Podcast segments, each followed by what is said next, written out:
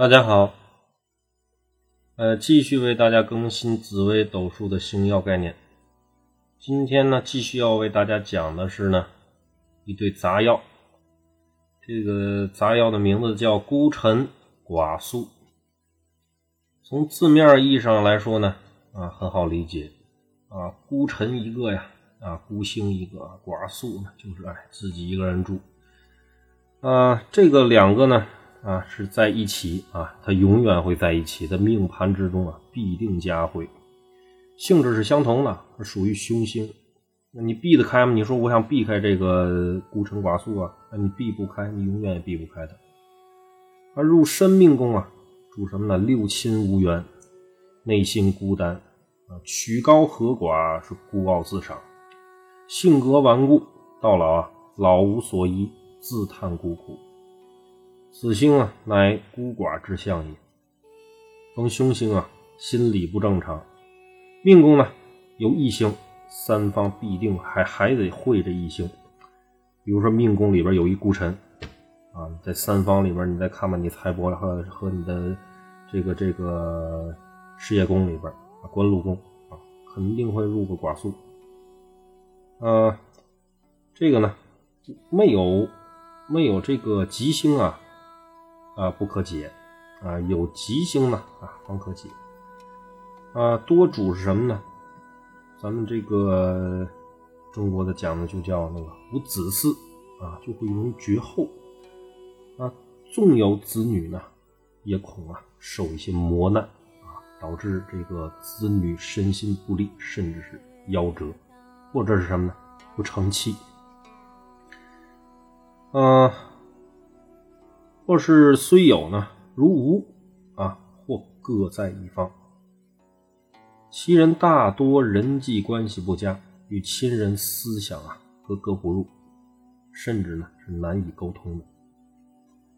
入父母宫呢，主啊，顾客行客父母啊，是指你你所在的命盘当中的父母宫啊，以单独论这个人的命啊为准。啊，是主指他的父母啊，他对他的父母有孤星之克啊啊，早死双亲之一，就可能父母可能会早丧啊。但是大家在在推盘的时候，一定不要在这个父母宫里面看到孤臣寡宿，就说你你死了爸爸了，哎呀，那就非得打起来不可啊，可别那么断啊。这个孤臣寡宿啊，这个单入一宫的情况下，还是要看他的这个具体的主要。啊，就说我们的正药啊和一些这个煞药的组合啊的程度，这而且要看呢这个孤臣寡宿啊是否有吉星相救，嗯，啊切莫可这种妄断人的这种家事啊不好啊。如果兄弟宫呢，主啊兄弟少或者是啊兄弟两个不同心。各怀呢自己的心里的一个小鬼胎，啊，入夫妻宫呢，夫妻缘分很浅，或者是什么呢？聚少离多啊，男克女，而女行夫啊，或轻者呢，夫妻不和，时有争吵啊，更遇呢恶煞煞药啊，主生死离别，男女终身呢再难嫁娶。入子女宫，子女稀少且主较早的与自己分离。啊，或者是，呃，有这种出国呀，啊，这个当兵啊，呃，肯定是不在自己的身边了。呃，入到财帛宫呢，就容易为金钱所困，财运不佳，财来财去，不易存储。孤辰阳火，啊，寡宿为阴火，孤辰，啊，含唯一之意，主独立、孤独、固执啊，固执，啊，自立。嗯，孤臣呢，这个性格为呢孤僻而固执，漂泊，而且六亲不依。加煞呢，则多有破相残疾，以及心理不正常之人，啊，会有点神神叨叨的这种，呃，这种的这个这个心动的我也看过啊，我就不提是谁了。嗯，确实呢，是从他的心理上呢爆发出来的一种。啊，这种不太健康的，或者是不太正常的，超异于常人的思维。那寡宿之性格呢，也为孤独，属于什么呢？不近人情。这个漂泊的概念跟孤纯孤臣是一样的，六心不一啊，而且呢，多为这种相貌可憎、怪异之人。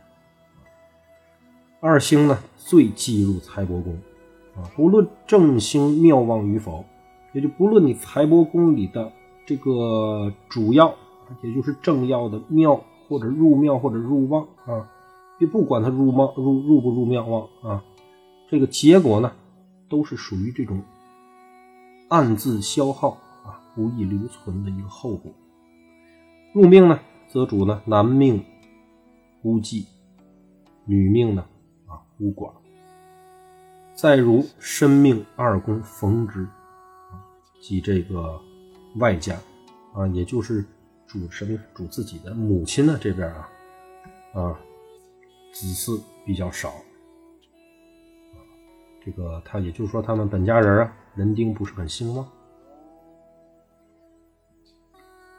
孤臣呢象征着啊独立孤独，啊自立自强啊，他还是有这个正面的因素的。所以啊，每一个星耀不要单从他的这个字面或者是从它的这个主要意义上来论断啊。这个格局呢是需要这个搭建的啊，我们的星盘呢也是需要综合去论断的。啊，所以呢，你看这个孤臣还有自立自强的一面啊，性情呢啊比较固执啊，这个人呢，这样的人呢，就是说如果坚持坚持对了一种啊正确的原则、正确的方向，他说他是不太容易改变的啊。家会左辅右弼呢，独立创业，文曲文昌文曲呢，思想啊就是特立独行了，比较卓越了啊。在家家会这个天魁天月呢啊，这个反过来了。哎，有这个合群的能力了，哎，借用天魁天月的能量，可以把自己这个啊社交的能力提升起来。呃，嘉会四化星的禄全科呢，主呢有远见，名利双收。嘉会火星灵星呢比较固执，嘉慧擎羊陀罗呢，哎，这是不合群的。嘉慧四煞，也就是火星灵星擎羊陀罗再加地空地劫啊，主这个很固执，很不合群。啊，这就是说白了啊，这个四煞的程度也就决定了他这个固执和不合不合群的程度了。那大小限呢，与孤臣寡宿在家会吉星呢，主生活安乐；嘉慧这种煞星呢，就会比较消极了。孤臣寡宿呢，居夫妻宫，一生中啊，亦有一段啊，这时间啊，亦有一段这个时间因感情不和或者是工作关系啊。与配偶啊分房，或者是分居，或者是这种短期的离别。今天呢，对于这个孤臣寡宿的星耀概念概念解释呢，就到此结束了。感谢大家收听，谢谢。